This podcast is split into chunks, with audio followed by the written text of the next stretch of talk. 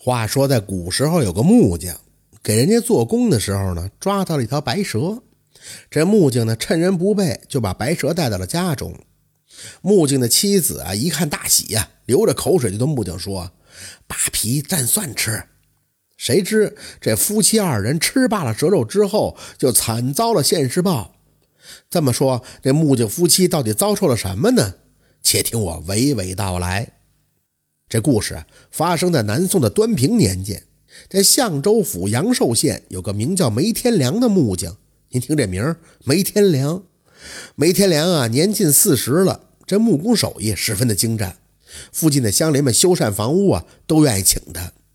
阳寿县的南郊有个大财主，名叫纯满仓。有一天呢，纯满仓要翻盖旧屋，就把梅天良给请来施工了。梅天良在屋里忙活的时候，意外就发现有条白蛇盘在这瓦的下边。他眼疾手快，一手就掐住了蛇的七寸，把它装进了随身携带的蛇袋当中。要说这梅天良呢是一个木匠，可为什么捕蛇这么专业呢？这里呢就不得不介绍一下梅天良的妻子萧玉娘。萧玉娘呢是临县萧猎户的女儿，年轻的时候那是十里八乡出了名的美人儿。追求者那自然不少啊，可这萧玉娘酷爱吃野味儿，为了讨好萧玉娘，梅天良不但练就了空手抓蛇的本领，那抓鸟捕鱼更是手到擒来。后来梅天良和萧玉娘就成了夫妻，家里的野味儿也从来没断过。他梅天良抓到了白蛇，就十分的高兴啊。平时吃花蛇、黑蛇，这白蛇还从来没吃过呢。把他要是带回了家，那妻子一定十分的高兴。午饭以后，梅天良呢就在树下打盹儿，恍惚中就看见一个白衣老者来到自己跟前。那老者就说：“我乃白蛇仙，在此守护纯洁。倘若阁下能够放了我，本仙必当厚报。”说完了，那白衣老者就消失不见了。梅天良醒了一看，发现这日头已经西斜了。也没想那么多，就继续去做工。到了傍晚收了工，梅天良呢也得把白蛇带回了家。当时啊，这媳妇正在门口发呆呢，嘴里嘟嘟囔囔的说：“今天吃什么好呢？”梅天良就神神秘秘的打开蛇袋子。萧玉娘一看就兴奋地说：“呀，这白蛇难得一遇呀！听说白蛇的肉最新鲜，今天晚上咱们直接把它皮扒了蘸蒜吃。”梅天良听完了以后，流着哈喇子就去厨房捣蒜，而萧玉娘呢，则熟练地把那白蛇扒了皮，然后就切成了小段儿。这萧玉娘啊，不但特别爱吃野味儿，她的手段也是极其的残忍，像什么煎炒烹炸、焖溜熬炖，那都是常规的操作。为了保证这野味的鲜美，萧玉娘是自创了许多残忍的吃法，例如让那活鹅踩在烧着通红的铁板上。等烤到半熟的时候，萧玉娘就直接把那鹅掌切下来给吃了。还有一回啊，邻居家的猫跑到萧玉娘他们家，萧玉娘呢就把那猫扔到装满石灰的缸里边，然后往缸里边倒水。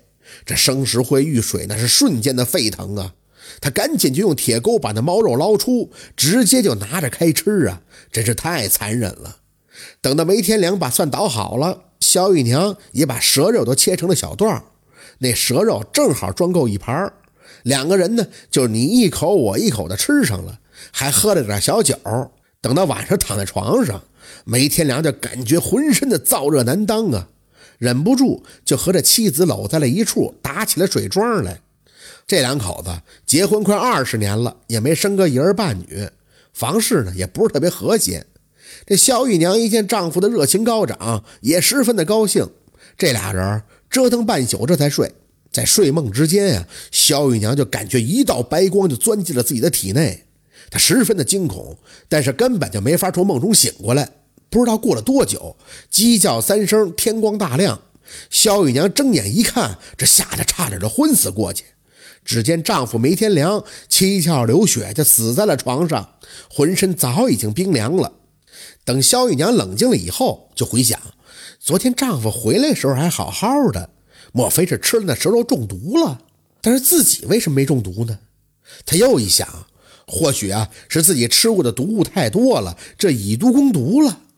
萧玉娘呢怕惹上了官司，用一床棉被把丈夫裹好了，然后呢就对着乡邻们说丈夫是得肺痨死的。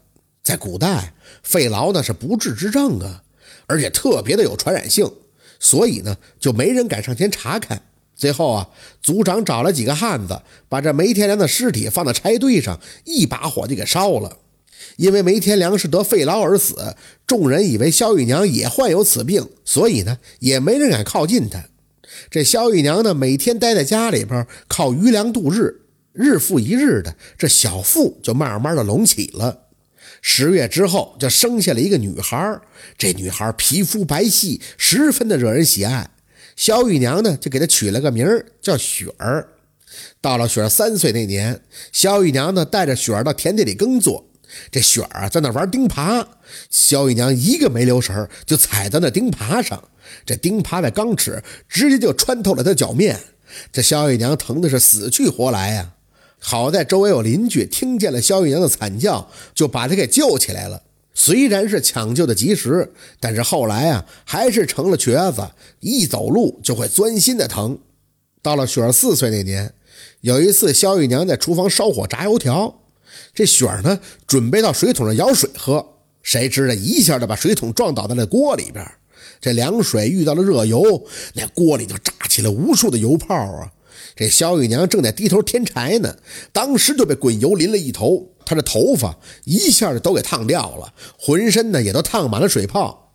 您说巧不巧的，正好邻居家的王婶过来借针，眼看着眼前的一幕，就赶紧喊来众人帮忙。好在这萧玉娘的生命力顽强，侥幸啊又捡回了一条命。她本想着教训女儿一番，但一看这女儿也烫得不轻，所以就只好自认倒霉了。到了今年夏天，阴雨连绵，家里的房子就漏了。萧玉娘就借来梯子，准备找把房子漏雨的地方补一补。雪儿呢，怕梯子打滑，在下面呢用手扶着梯子。这萧玉娘的体格真够棒的，那得有两百斤，加上这雨天地滑，这雪儿上哪儿扶得住梯子去呀？脚底下一滑就没扶住梯子，这萧玉娘一脚蹬空，从这房檐上跌落下来。这墙上正挂着一副梨，而且是梨刃朝上。萧玉娘从房檐落下的时候，身体正好从梨刃上划过。等萧玉娘落地的时候，那内脏和骨架都被豁到了外边，好像被人剥了皮一样。雪儿正好被歪纵的梯子砸中，当场也死了。等到雨过天晴了，乡亲们发现了他们母女俩，把他们母女也就各自安葬了。有个好心的老太太实在可怜雪儿啊，给他陪葬了几件首饰，希望他来世不要再这么苦命了。就在雪儿下葬的当天夜里，那是风雨交加，电闪雷鸣。到了第二天，发现雪儿的坟被炸开了，里边已经没有了雪儿的踪迹。有人说呀，那雪儿就是蛇仙过来报仇的，他就是想让萧玉娘尝尝这绞痛的钻心、烈火的灼身、扒皮抽筋之苦。也有人说呢，是有人窥觊雪儿墓中那点陪葬品，故而的趁着雨夜偷坟掘墓。至于雪儿，有可能当时只不过是昏死过去，后来被盗墓人抱走领养，或者卖给他人了。至于真相到底是怎么回事咱们就不得而知了。我唯一知道的是，萧玉娘和梅天良夫妇这作恶多端，最后啊不得善终，这也算是现世现报了。好，这就是白蛇节的故事。感谢您的收听，喜欢听白好故事更加精彩，我们明天见。